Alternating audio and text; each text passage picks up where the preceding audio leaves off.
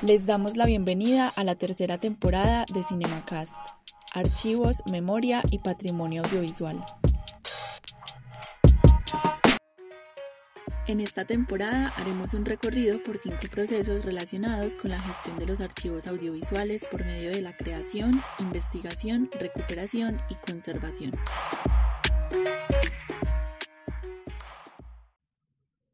Las pesadillas del ciervo es un ensayo documental narrado con material de archivo y puestas en escena creadas a partir de las pesadillas de Monseñor Miguel Ángel Builes y busca cuestionar la represión causada por una ideología ultraconservadora.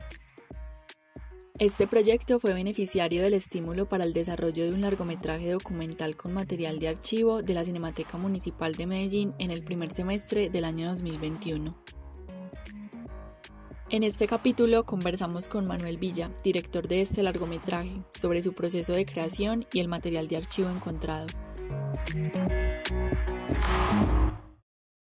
En Santa Rosa de Osos, un pueblo al norte de, de Antioquia, Colombia, eh, reinó Monseñor Miguel Ángel Builes, que fue un obispo bastante respetado y bastante temido, pues como en su momento estuvo en el poder durante 48 años y digamos que impulsó doctrinas bastante conservadoras en todo su mandato.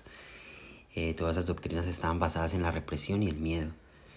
Eh, pasaba algo con el obispo y es que se desvelaba, tenía como una especie de obsesión, una, especie de obsesiones y de desvelos eh, pensando en, las personas que eran demasiado laicas, en los homosexuales, en los negros, en las mujeres emancipadas en los hombres en definitiva dedicados a la lujuria.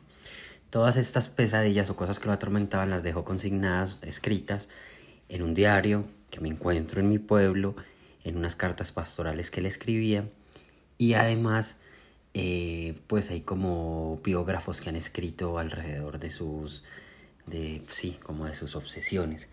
Entonces, digamos que a partir de todos estos textos y de una película que me encuentro, eh, empiezo como a indagar alrededor de eso, cuál puede ser la forma de provocar a un obispo muerto, ¿cierto?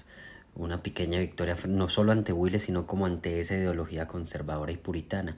Entonces lo que hago es empezar a darme cuenta de dónde está pequeños símbolos de, de liberación frente a toda esa ideología conservadora.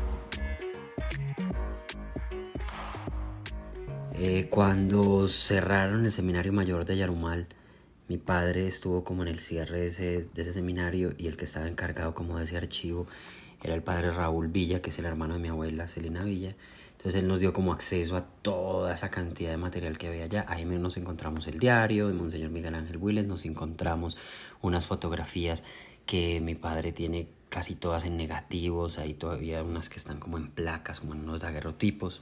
Entonces había fotografías, videos y como esta especie de documentos.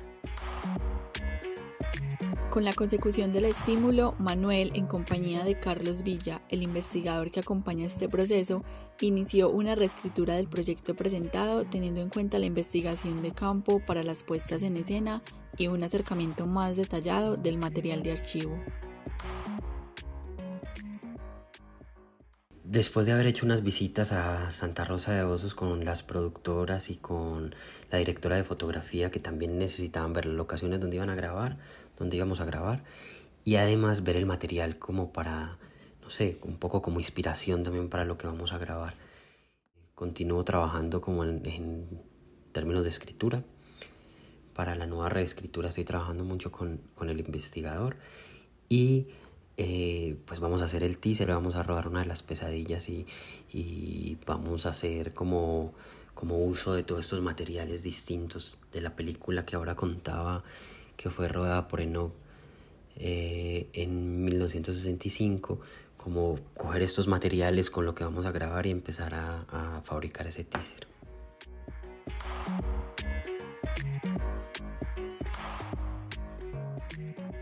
El panorama, digamos, con el proyecto ha sido muy importante las asesorías que hemos recibido por parte de Víctor Gaviria desde la Cinemateca Municipal eh, y todos los que pues también los que nos han acompañado, Mónica, Ana, todos nos han acompañado de una manera como, como que nos han inspirado mucho también.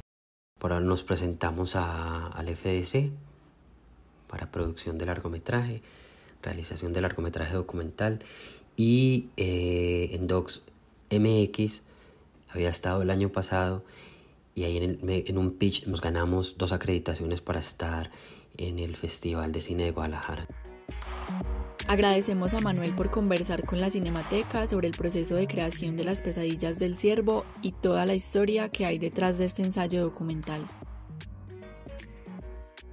Muchas gracias a ustedes por escuchar las conversaciones de la tercera temporada de CinemaCast, Archivos, Memoria y Patrimonio Audiovisual. Recuerden que pueden encontrar los capítulos de esta y las temporadas anteriores en nuestra página de Facebook y en Spotify.